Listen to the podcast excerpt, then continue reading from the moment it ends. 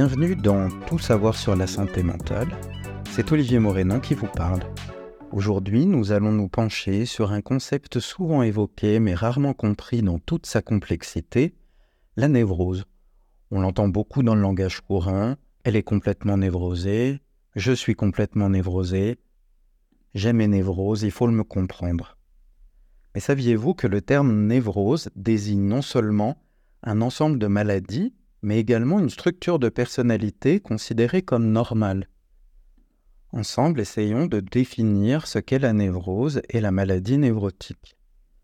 Tout d'abord, clarifions un point important. Lorsque nous parlons de névrose, nous faisons référence à une dualité. D'un côté, la névrose comme structure de personnalité renvoie à un mode de fonctionnement psychique où les conflits internes, bien que présents, sont gérés de manière relativement efficace. C'est un état où l'individu, malgré ses luttes internes, parvient à maintenir un équilibre, à vivre sa vie sans être submergé par ses peurs ou ses angoisses. Nous en reparlerons plus tard, mais une personne névrosée ne perd jamais le contact avec la réalité, contrairement à une personnalité psychotique. Les rares exceptions pourraient être sous l'influence de toxiques, médicaments, alcool ou encore de la fièvre. Cette conception du délire est très différente de la psychose. Alors quand est-ce qu'on passe d'un fonctionnement névrotique normal, de la structure de personnalité, et quand est-ce que cela devient une maladie névrotique? La frontière entre la structure de personnalité névrotique normale et la maladie névrotique se situe là où les mécanismes de défense ne suffisent plus lorsque l'anxiété devient si envahissante qu'elle perturbe la capacité de l'individu à vivre normalement. Nous entrons dans le domaine de la maladie névrotique. Les maladies névrotiques se manifestent sous différentes formes, chacune avec ses propres défis. La classification n'est pas exactement la même que celle qu'on peut retrouver dans les classifications athéoriques internationales. Ce qu'on peut retrouver comme pathologie dans les maladies névrotiques, c'est l'anxiété, la névrose traumatique, les phobies, la dépression névrotique.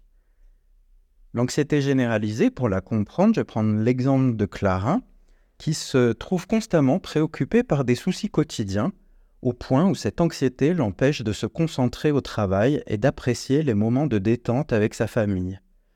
Pour elle, chaque journée est une montagne d'inquiétudes insurmontables.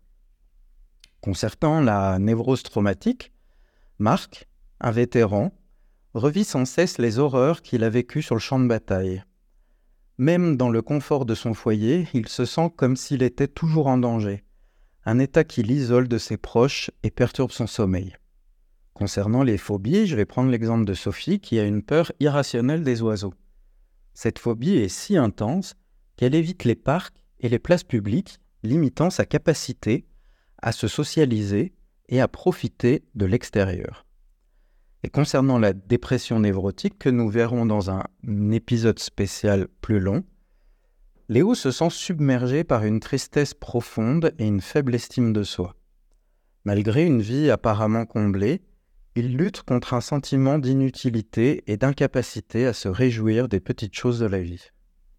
Ces exemples illustrent comment les névroses, bien que prenant racine dans des mécanismes psychiques communs, se manifeste de manière unique et profondément personnelle dans la vie de chaque individu.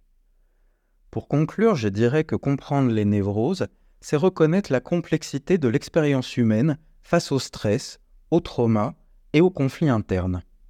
Ces exemples nous rappellent l'importance nécessaire d'une écoute attentive et d'une approche thérapeutique adaptée pour aider chaque personne à retrouver son équilibre.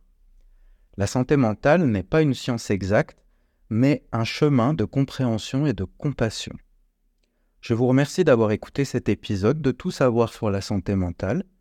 Je suis Olivier Morenon et j'espère que vous continuerez à vous joindre à moi dans cette exploration de la psyché humaine. Prenez soin de vous et souvenez-vous, chercher de l'aide est une démarche courageuse et de bonne santé mentale. À bientôt!